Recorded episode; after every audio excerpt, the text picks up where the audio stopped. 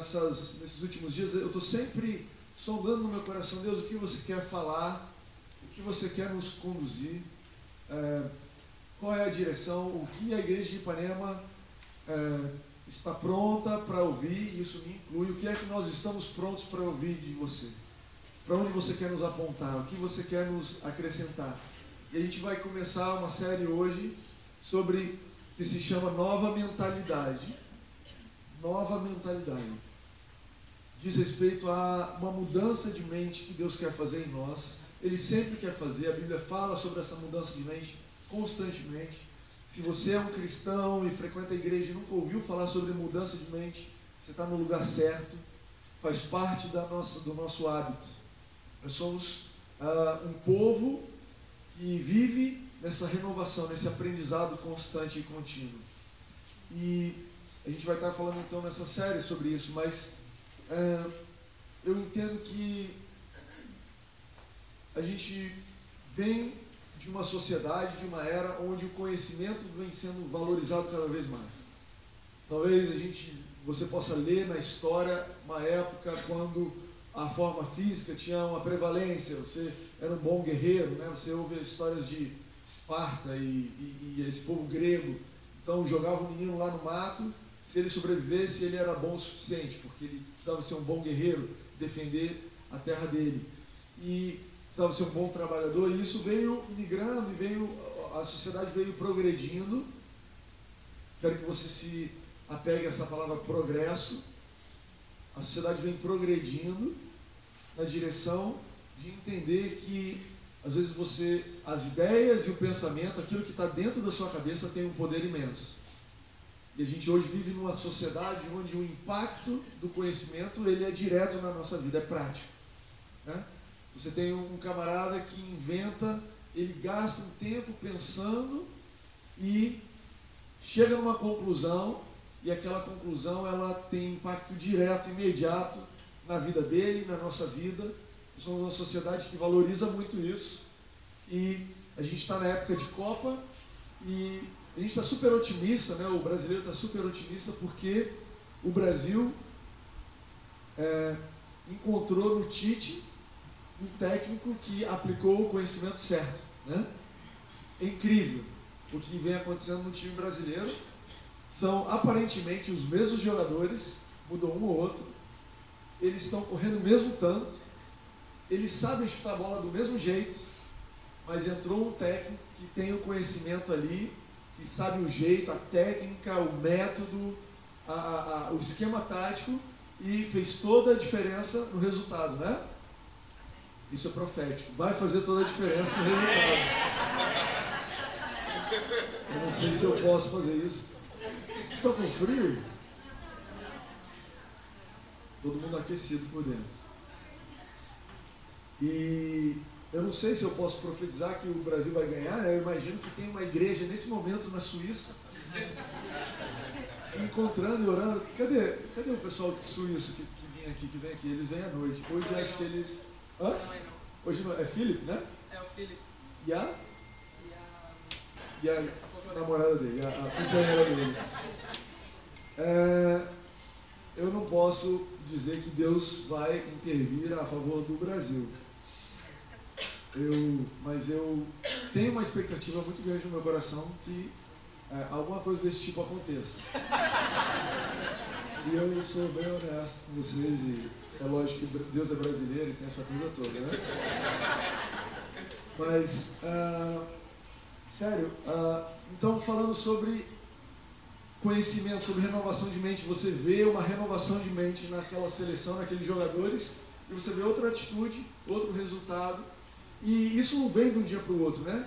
O, o, técnico, o jogador, ele não, pum, caiu lá, esbarrou, caiu uma maçã na cabeça dele, ele falou, eureka, a gente vai jogar no 4-3-3, você vai entrando por aqui, vou botar esse cara e o Paulinho vai fazer o gol, não, não tem nada disso. É um aprendizado, né?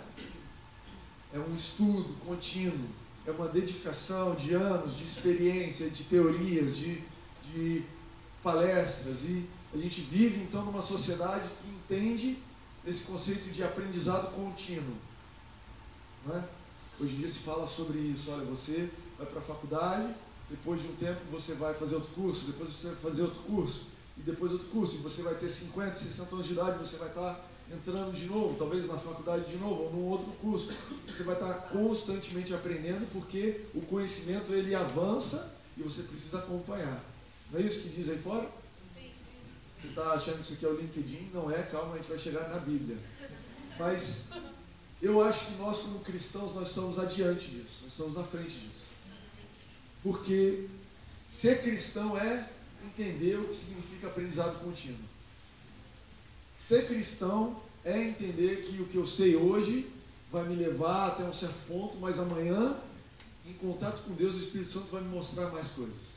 Que o que eu sei hoje não é a totalidade, apesar de eu ter as verdades em mim e nós temos os princípios firmes no nosso coração, a gente está sempre aprendendo, sempre expandindo.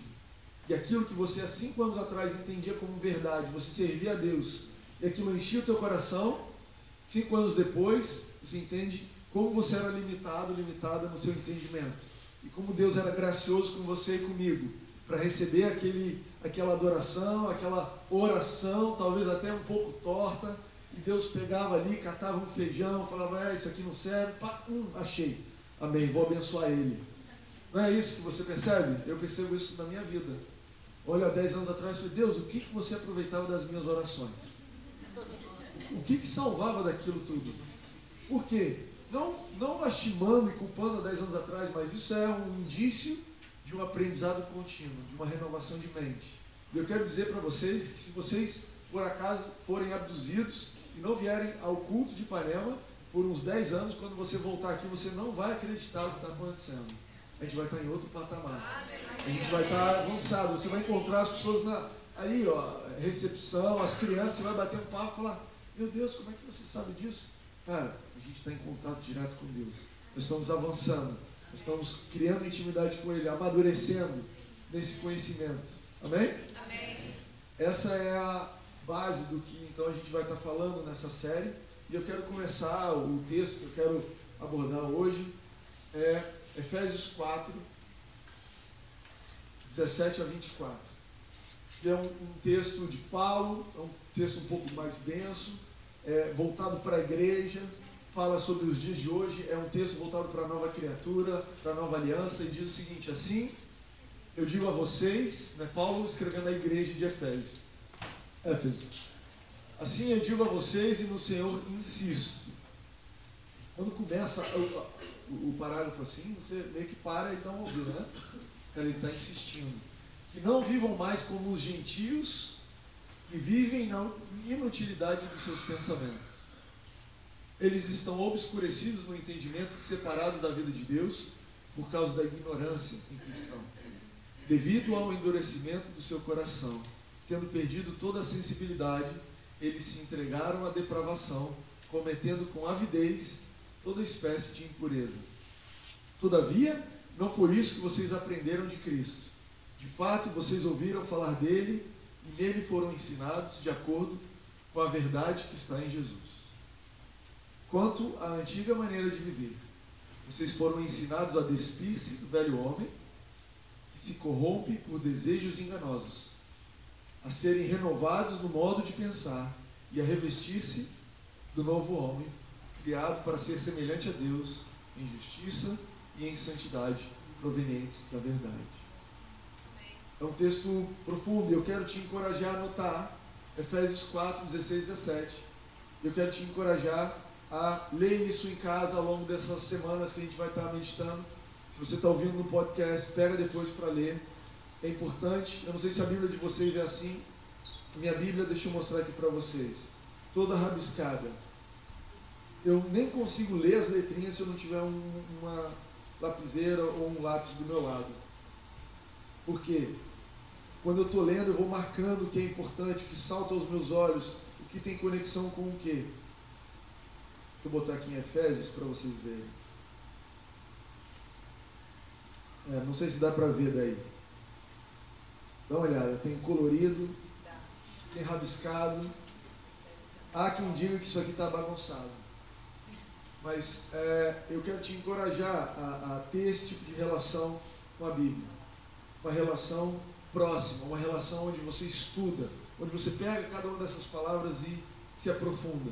É assim que Deus vai falando com a gente no nosso tempo de meditação. Ah, mas eu quero começar do começo e eu queria falar sobre essa afirmação. Não vivam mais como os gentios, que vivem na inutilidade dos seus pensamentos.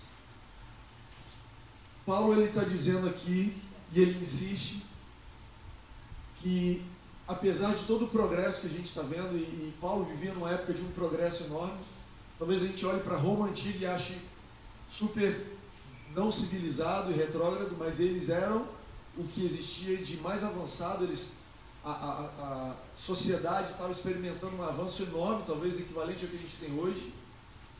Eles inventaram é, dutos de água, eles inventaram estradas que facilitavam o comércio, e eles inventaram um império que dominava, estabelecia uma relativa paz, mas não subjugava o outro povo ao ponto de acabar com as outras culturas. Então existia uma mistura de culturas na época e o mundo estava avançando, as trocas, o comércio, essa paz, porque os romanos protegiam as estradas, então as pessoas podiam viajar pela primeira vez em, desde sempre. E ah, então existia um, um avanço real da sociedade na época. E tudo isso fruto de pensamento, de ideias, de conceitos. Muita coisa veio dos gregos, muita coisa veio da filosofia, que até hoje é base para o nosso pensamento. Mas Paulo olhou para tudo isso e falou: olha, não vivam na inutilidade desses pensamentos. E eu acredito que Paulo estava falando sobre um conflito que existe até hoje na sociedade, onde você, por um lado, vê um avanço enorme, não dá para negar que a sociedade está avançando, e por outro lado, você vê algumas áreas que não se movem, não se movimentam. Então, eu fiz uma lista aqui. Por exemplo, hoje em dia, o conforto das nossas casas ele é superior ao dos reis antigos. Se você nasceu um rei Uh, rei Salomão, que é tido como o homem mais rico de todos os tempos, calcula-se como é, que a fortuna dele é algo de trilhões, não bilhões, trilhões. Eu acredito que a minha casa hoje eu tenho conforto que Salomão não tinha. Tem um negócio na minha casa fantástico que se chama ar-condicionado. Ar-condicionado. Vocês não lembram porque está no inverno. Vão lembrar daqui a pouco. Você entra nesse negócio, você aperta um botão e, meu querido, a vida volta a circular. E você imagina que Salomão, nem com toda a glória dele, ele tinha ar-condicionado. Não tinha ar-condicionado. Eu lembro de assistir aquele filme O Náufrago. Já assistiu? Do Tom Hanks. Ele está numa ilha deserta, ele volta. E aí o pessoal está numa festa e ele fica meio chocado assim, com duas coisas. Já contei o final do filme, você entendeu, né? Ele volta. Spoiler total. Ele volta e ele fica chocado com o isqueiro. Ele fica lá, liga o fogo e desliga o fogo. Tem noção o perrengue que ele passou para ligar, para acender fogo? O filme, um drama danado, e ele volta e é. E gelo. Fica olhando gelo, não tem gelo. Olha, Salomão não sabia o que era beber uma água com gelo, uma água gelada, um gelinho ali. Eu acredito, não sei, às vezes alguém aqui vai dizer, Timóteo, você não sabe de nada. Eles tinham lá uma tecnologia de produzir gelo, enfim. Mas a verdade é que o conforto vem avançando. É, eu estava visitando a casa do meu tio, isso aqui não é um comercial do conforto da vida, mas é, meu tio mora nos Estados Unidos, estava visitando a casa dele e lá agora a última moda, que eu acho que vai acabar pegando aqui, é que você não anota mais nada. Você fala com o assistente pessoal e ela faz tudo para você. Então você fala lá, ah, Alexa, bota meu filho para dormir. E aí o filho vai dormir. Não, isso é um exagero, mas fala, Alexa, pede pizza para mim. Alexa, anota aí, manda pro meu marido que eu preciso comprar pão, para ele passar a comprar pão. E, e, é uma preguiça generalizada, que eu tô louco para vir pro Brasil, sabe? É um negócio muito confortável, onde você não levanta um dedo, você abre a geladeira e fala, Alexa, eu quero coca. E daqui a pouco chega a coca. Então, um conforto enorme. Concorda? Mas, apesar de todo o conforto que avançou, que as casas hoje em dia estão muito mais confortáveis, os lares, o relacionamento nas casas, continua tão quebrado quanto sempre. Não teve tecnologia que resolveu o problema de marido e mulher, conflito de filhos. A gente avança, avança, avança. Mas não resolveu. A casa é muito melhor. Facilita muito você brigar, mas continua brigando. Para não ter que a medicina hoje em dia é capaz de salvar cada vez mais vidas. Mas os corações e a alma continuam doentes como sempre. Tem tecnologia para fazer de tudo. E aí você ainda continua tendo pessoas que se matam, pessoas tomando cada vez mais drogas para sobreviverem, é, todo tipo de droga ilícita, lista, remédios. A gente avança numa área, a sociedade tem avançado, mas tem um conflito ali.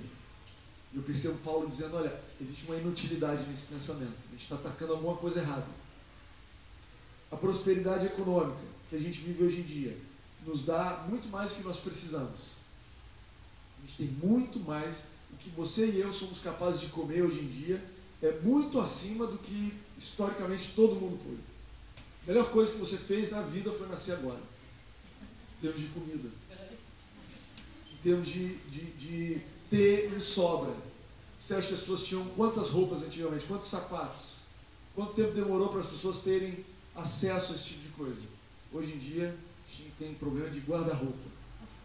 Mas, apesar da, da situação econômica avançar tremendamente, isso é bom, nós, seres humanos, continuamos absolutamente insatisfeitos. Insatisfeitos. Você pega o pobre, classe média, classe rica, um tem muito, médio, pouco. Todos têm satisfação igual. Incrível. É incrível como em algumas áreas a gente está avançando, avançando, avançando, mas em algumas ficando para trás. Anotei aqui, hoje nós temos explicações para tantas coisas, mas as perguntas fundamentais da vida continuam sem resposta pode conversar com um doutorado, pode conversar com uma pessoa absolutamente instruída que vai te dar uma aula sobre como é que o universo funciona, o que aconteceu, o que não aconteceu, e você pergunta para essa pessoa, tá, mas o que é o amor? Qual é o sentido da vida? Por que, que você está aqui? Você vale a pena isso que você está fazendo? As perguntas básicas que você pega uma criança e te pergunta. Pai, por que, que você vai para o trabalho? Pai, por que, que você briga com a minha mãe? E não tem resposta. Não tem resposta. Eu anotei aqui um outro item ainda que as guerras estão cada vez mais raras. Tem uma, uma, um estado de paz mundial bem avançado. É lógico que não é paz total, existem conflitos, mas se comparado a tempos atrás, a anos atrás, existe uma paz generalizada. Mas, apesar da ausência de guerra, o ser humano continua não sabendo viver em paz. E eu vejo essa questão até no Brasil dessa cada vez mais coisas indo para o judiciário, cada vez mais coisas se resolvendo brigando, cada vez mais processos, cada vez mais você tem um grupo que precisa brigar para baixar a gasolina, o outro grupo vai brigar porque aí afetou ele, aí isso vai para o juiz ter que decidir, porque apesar da gente estar em paz, a gente não sabe viver em paz. Não sabe abrir mão, retroagir. Para cara, ele tem que ganhar um pouquinho. É, é justo eu vou me apertar um pouco. É, eu sei que isso não foi legal, mas eu vou perdoar. Então eu percebo que Paulo pegou essa, essa, esse conflito e ele chama isso de inutilidade de pensamento. E olha o que Jesus diz em Mateus 6, 25, Jesus diz assim, portanto eu digo, não se preocupe com a própria vida, quanto ao que comer ou beber, nem com o seu próprio corpo, quanto ao que vestir. Não é a vida mais importante do que a comida? e o corpo mais importante do que a roupa. Jesus está falando: olha, vocês estão se preocupando com as coisas marginais da vida. Você gasta muito tempo estudando e avançando a respeito de coisas que não são as mais importantes na vida. E, e não, entendo, não me entenda mal, eu não estou aqui querendo te desestimular a estudar, a avançar, pesquisa científica, de forma alguma a ideia é de é, tirar energia do progresso que a gente está vivendo. Você vai ver no final, eu vou, eu, vou, eu vou entrar no mérito com vocês, mas eu acredito que até o progresso científico é fruto da influência de Deus. Mas o que eu quero chamar a tua atenção é o que Paulo estava dizendo e que Jesus diz: existem coisas mais importantes. Na hora de você se preocupar, na hora de você gastar o seu pensamento, existem coisas mais importantes, existem coisas menos importantes. Existem questões centrais, existem questões marginais. E Paulo insistiu para a igreja, falando: olha, vocês precisam voltar a atenção de vocês para as coisas importantes e não apenas as marginais. Vocês precisam renovar sua mente, mudar o seu conhecimento para pensar e para entender e ter pensamentos a respeito das coisas principais da vida. Porque do que vale você ter um avanço, um avanço enorme, como os que eu listei aqui, se por dentro você se torna uma pessoa que não é capaz de desfrutar. E é o que a gente vê por aí o tempo todo. Apesar de vivermos numa época do, na era do conhecimento que se avança, a nossa capacidade de desfrutar o que está acontecendo continua inafetada, inalterada. E Deus tem uma solução para isso. Mas a solução, o, o Paulo, ele, ele coloca o dedo no problema e ele fala, olha, o problema é o seguinte, isso tudo está sendo causado por um coração duro, que vive, que essas pessoas que ele chama o mundo, os gentios, cultivam. Um coração duro que tem a mente, o um entendimento obscurecido. Vai imaginando, olha, vai vendo ah, graficamente o que ele está dizendo. Entendimento obscurecido. Imagina o entendimento vai ficando escuro, vai apagando a luz, você vai, tentando ler e a coisa vai obscurecendo.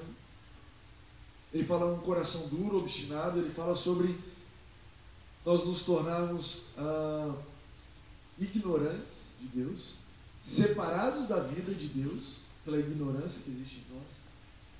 E ele começa a descrever um, um, uma vida onde não se é capaz de reconhecer a luz do entendimento, do conhecimento que mostra a saída para as coisas.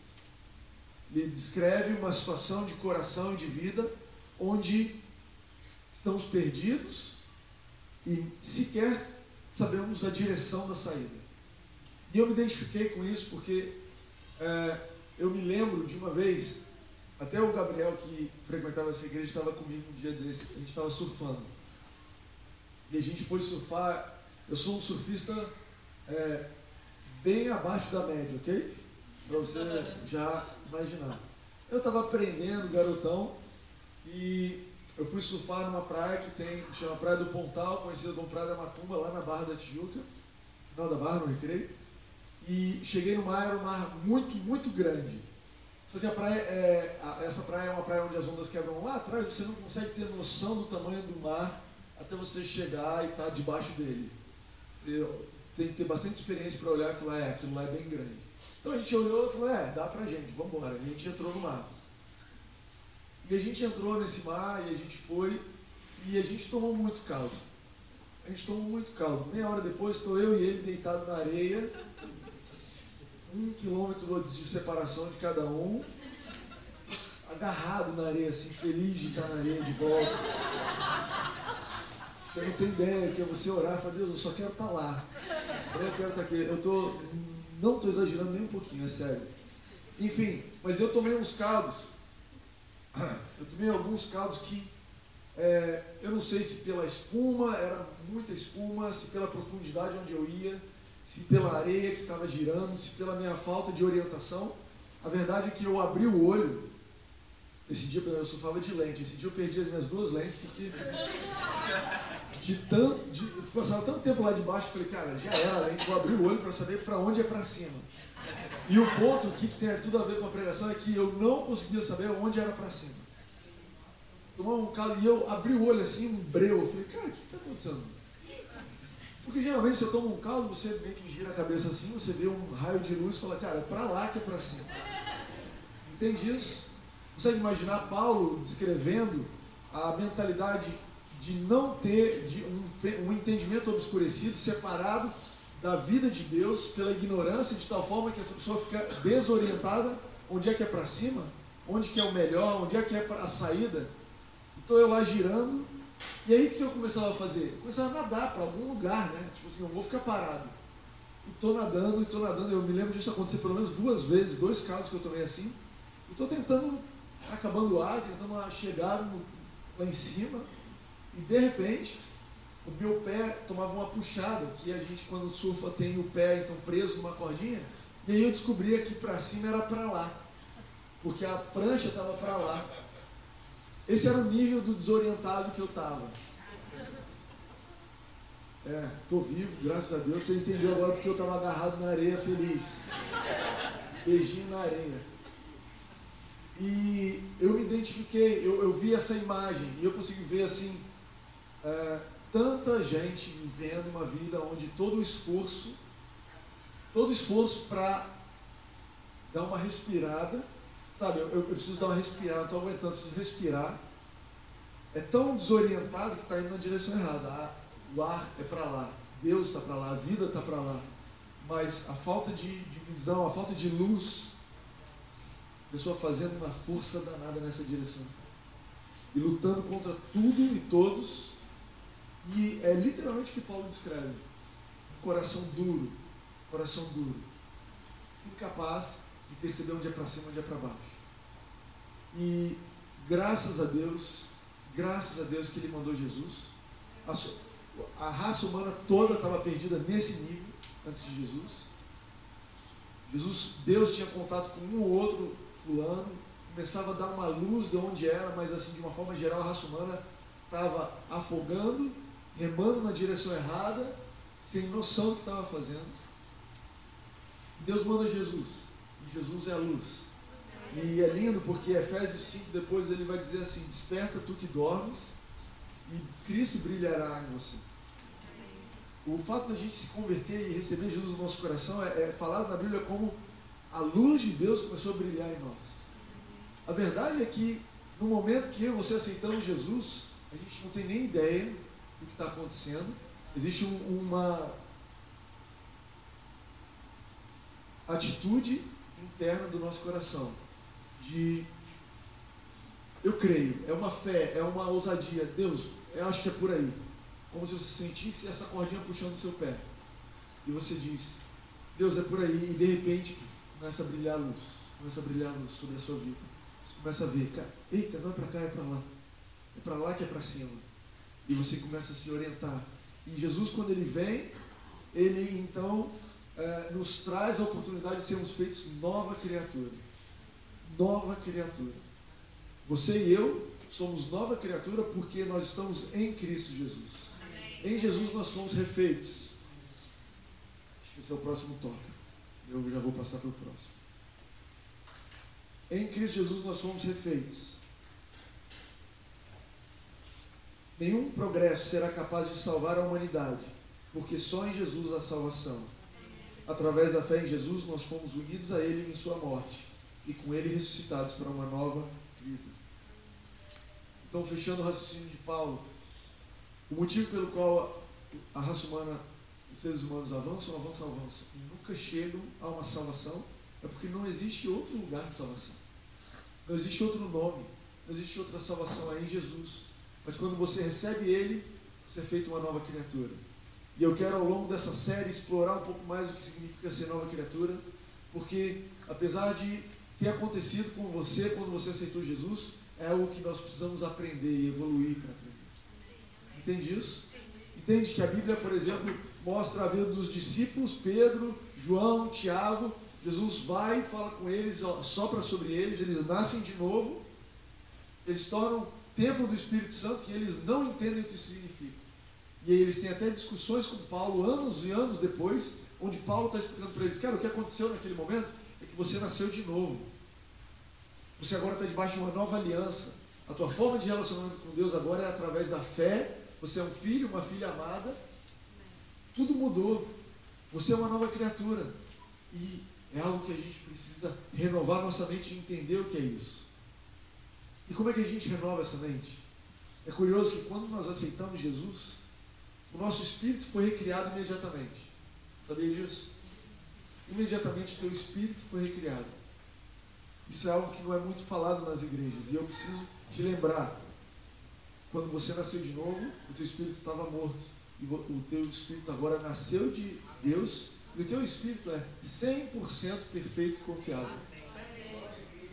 Eu vou colocar de uma outra forma. Existe uma parte de você 100% perfeita. Dentro de você, um terço de você, se é que a gente pode dividir assim, porque eu não acho que é divisível, porque esse negócio do Espírito é muito louco. Por exemplo, a Bíblia fala que Deus segura o mundo com a mão dele, e também fala que ele, a plenitude, tudo que ele é, vive no seu espírito. Então não cabe uma coisa na outra, eu estou dentro do mundo, ele segura o mundo, ele está lá dentro todinho. Aí eu falei, cara, desisti, esse negócio é muito louco. Mas, então eu não sei nem te dizer, é isso aí, eu não sei nem te dizer se o teu espírito é um terço de você, se é 99% de você, eu não sei nem dizer o tamanho disso dentro de você. Mas existe algo dentro de você que é você, não é uma coisa estrangeira, estranha, é quem você é, que é 100% perfeito e recriado à semelhança de Deus. Deus não moraria numa casa mais ou menos, entende isso? Deus não é um Deus que moraria num puxadinho, num quebrado. Falou, olha, você está aprendendo, legal, tem um quartinho aí? Não, com um mofo assim, tá, uma portinha mais ou menos.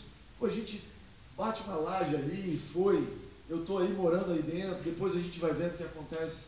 Você entende que Deus não moraria num lugar desse? Não é porque o nível dele é muito alto, é porque onde ele entra é transformado. Esse é um Deus que quando ele entrou na sua vida, a sua vida foi instantaneamente reformada. No momento que ele botou o pé ali no teu espírito e se tornou um contigo no espírito, em Jesus, teu espírito foi feito perfeito. Então existe uma área, existe algo dentro de você e de mim que é 100% perfeito. Por outro lado, existe o corpo. E existem promessas de que o nosso corpo vai ser restaurado. Na volta de Jesus nós teremos um corpo glorificado. Paulo fala que, olha, ninguém quer morrer, a gente quer que Jesus volte e nosso corpo seja glorificado como um piscar de olhos. Mas você está aí com o teu corpinho de 20, 30, 60, 80, 90, pode saber, esse corpo aí ele vai ser glorificado um dia e Deus vai te dar um corpo novo. Mas no meio dessas duas coisas existe a alma, que está a sua mente, que estão os seus sentimentos. E isso, Paulo está insistindo para que você renove. Essa alma, esse pensamento, você precisa cooperar com Deus para renovar isso. Isso não foi transformado assim. Isso é transformado aos poucos. E adivinha só quem é que foi enviado para te ajudar a renovar e a transformar isso? Espírito Santo. Espírito Santo. A Bíblia diz, eu não sei se eu trouxe aqui. Olha o que diz 1 Coríntios 2,12. Nós, porém, não recebemos o Espírito do mundo, mas o Espírito procedente de Deus, para que entendamos as coisas que Deus nos tem dado gratuitamente. Percebe só isso aqui, eu coloquei destacado, 1 Coríntios 2,12. Nós, porém, não recebemos o Espírito do mundo, mas o Espírito procedente de Deus, para quê? Para que é importante? Por que o Espírito Santo foi enviado? Para que entendamos. Esquece, ignora um pouquinho o resto. O Espírito Santo foi enviado para que a sua mente possa entender algo. Com base nisso aqui, eu posso te dizer que o Espírito Santo foi enviado para te ajudar a renovar essa camada do meio que precisa ser transformada. A missão dele aqui é essa. Entende? A missão de Jesus na terra era morrer pelos nossos pecados, cumprir a lei e morrer pelos nossos pecados. Adivinha só se Jesus cumpriu ou não o que ele veio fazer? Cumpriu. Ele é fiel. Foi até o final. Cumpriu inteiro. A Bíblia fala ele foi obediente, obediente até a morte e morte de cruz. Ele não é um cara que recua. Ele não é um cara que olhou, falou, é, achei que era mais fácil. Até ele falou isso, para ser bem honesto. Ele falou, Deus, achei que era mais fácil, mas estou contigo, vou até o final. Ele voltou para o céu e foi enviada outra pessoa com outra missão. Uma outra pessoa que é um com Deus, assim como Jesus era um com Deus. Uma outra pessoa que tem uma missão tão importante quanto, tem a mesma seriedade e vai até o final exatamente igual. Essa pessoa se chama Espírito Santo e a missão dela é para que você entenda as coisas que Deus tem te dado gratuitamente. Você acha que o Espírito Santo vai voltar lá para cima e falar: olha, o pessoal era bacana, mas não consegui chegar porque o Timóteo não dava. Eu até acho que ele faz umas orações igual a Jesus. Tipo assim, Deus, se possível, o Timóteo não. Dá para ser outra pessoa? Esse cara está um pouco teimoso. Estou aqui há alguns anos, o cara já é pastor e não entende. Dá para mudar, Deus? Por favor, se possível, passa de mim esse cálice. Eu acredito que o Espírito Santo pode até orar isso. Mas ele ora a oração completa, mas não seja feita a minha vontade, mas a sua vontade. O Espírito Santo em você, ele não vai falhar.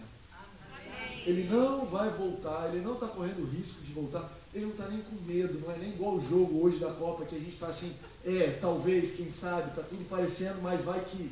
Não. Esse cara sabe o caminho. Esse cara, ele vai cumprir a missão de te ajudar a renovar sua mente. Você só precisa cooperar. Você só precisa cooperar com o Espírito Santo. Amém. Facilitou a tarefa um pouquinho? Um terço perfeito, outro terço.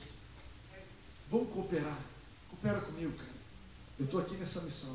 Eu não posso ir para casa, não posso bater o, o, relógio enquanto a gente não cumprir essa planilha aqui. Vamos nessa? Vamos eu e você? Esse é o convite do Espírito Santo para você nessa noite. Esse é o convite do Espírito Santo para você nessa manhã. Essa manhã. Essa manhã. Essa manhã. Renovando meu entendimento. Esse é o entendimento que eu tenho. A gente está chegando ao final, mas nas próximas séries, nas próximas próximos domingos eu, a gente vai estar falando sobre um conflito que existe dentro de nós entre essa mentalidade do espírito e a mentalidade da carne. A mentalidade do espírito, o que, que ela diz para a gente? Ela quer explicar para a gente as coisas que, nós, que Deus nos tem dado gratuitamente. A mentalidade do espírito ela é voltada para aquilo que Deus deu para nós, gratuitamente. Ela é uma mentalidade voltada para a graça. Ela é uma mentalidade que está o tempo todo te apontando e querendo te renovar para o que Deus já te deu. A mentalidade da carne é uma mentalidade que se preocupa com o que você está sentindo, o que você está faltando, com você, você, você, eu, eu, eu. Existe esse conflito dentro de nós. A mentalidade da carne, eu estou com fome, eu não aguento mais, eu estou fraco, eu queria que fosse diferente, eu penso assim, eu não aguento mais, eu quero uma solução. E a mentalidade do Espírito é, Deus já tem uma solução para você, Ele já deu pela graça.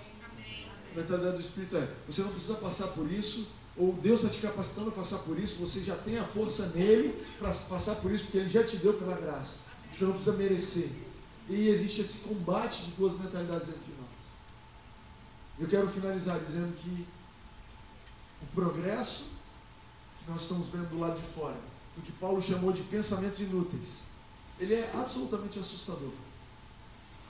É assustador o que é, o ser humano tem percebido e experimentado em termos de progresso. A gente está diante de algumas curvas do tipo carros que se autodirigem, robôs que ajudam as pessoas a fazerem as coisas, membros biônicos na saúde, situações que eram irreversíveis sendo revertidas e você, eu acompanho o blog do Bill Gates e ele fala, cara, todo ano 10 notícias boas. Esse ano foi erradicada doença tal, doença tal, morte infantil na África reduziu de 2 milhões para 200 mil. Quer dizer, 1,8 milhões de crianças foram salvas esse ano. Tem muita coisa acontecendo em termos de progresso externo. E eu quero te dizer que isso nem se compara ao progresso dentro de nós. Que Deus tem para você e para mim. Resultado de uma mente renovada que coopera com o Espírito Santo. Que coopera com o Espírito Santo para entender o que ele já nos deu gratuitamente. Eu quero te dizer que não existe solução que não esteja em Cristo. Eu anotei aqui, Colossenses diz que eu não trouxe anotado aqui, mas Colossenses diz que em Cristo habita, Colossenses 2, depois você procura, em Cristo habita toda a sabedoria e ciência. Tudo que se pode saber de sabedoria e ciência provém de Cristo. Para finalizar, eu quero te dizer, eu estava viajando, viajei semana passada e estava assistindo um documentário sobre um camarada chamado Tesla. Já ouviu falar de Tesla? Tesla é um cara que pegou, a, por exemplo, ele deu acesso universal à eletricidade que a gente hoje tem. Existia somente a corrente direta, isso? Contínua. Corrente contínua. E a corrente contínua gerava eletricidade que existia na época, simplesmente conseguiam é, gerar eletricidade suficiente para trazer luz para tipo 10 quarteirões de Nova York. Porque a, existia uma perda de eletricidade. Esse cara inventou a corrente alternada, certo? E simplesmente existe uma fonte de energia lá em Foz do Iguaçu. A água está caindo lá, a luz está acendendo aqui. Uma invenção louca. Esse cara também inventou o rádio. Esse cara inventou coisas absurdas. Ele estava fazendo um teste final que nunca foi até o fim.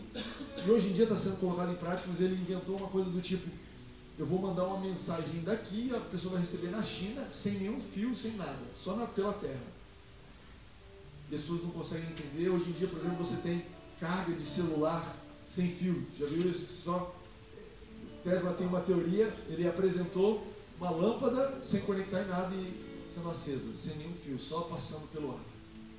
O cara que inventou coisas incríveis.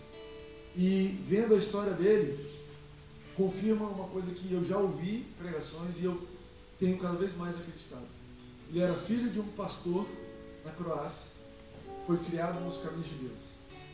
Eu não sei se ele era um cristão, mas eu percebo que até o progresso do mundo, e você, é, eu ouvi isso uma vez numa pregação, eu não tenho como constatar, talvez você possa me ajudar, mas para todo inventor, toda invenção que quebra, que, que muda paradigma, você vai ver uma pessoa criada nos princípios de Deus. Uma pessoa que entra em contato com a vida de Deus. Eu estou dando esse exemplo aqui para dizer que tipo de coisa, que tipo de progresso você pode esperar no teu coração, partir da tua mente renovada pelo Espírito Santo. É um progresso que vai muito além da ciência, vai muito além de ter ar-condicionado em casa, vai na direção de ter uma casa, um lar restaurado, harmônico, tranquilo que não tem ar-condicionado que se pague. Que às vezes pode até se abraçar no calor, mas vai viver um, um calor harmônico, tranquilo. Uma, uma, um progresso interior que, muito além do que a medicina pro, propaga e promove, vai restaurar a saúde do teu coração, a saúde da tua alma, a tua felicidade. Muito mais do que saber explicar todas as coisas, vai te dar as respostas das perguntas essenciais da vida muito mais do que acabar com as guerras, vai te dar condições de viver em paz com as pessoas. Viver em paz, viver em harmonia. Amém para isso daí? Amém. Você aceita, você recebe essa, esse desafio, esse encorajamento de cooperar com o Espírito Santo para ser renovado, renovado, renovar sua mente. Fica o desafio para essa semana. Semana que vem a gente vai avançar mais. Tem muita coisa ali, eu parei no meio, para você ter ideia. Tem muita coisa para a gente falar. O meu relógio despertou duas vezes já. Se você puder ficar de.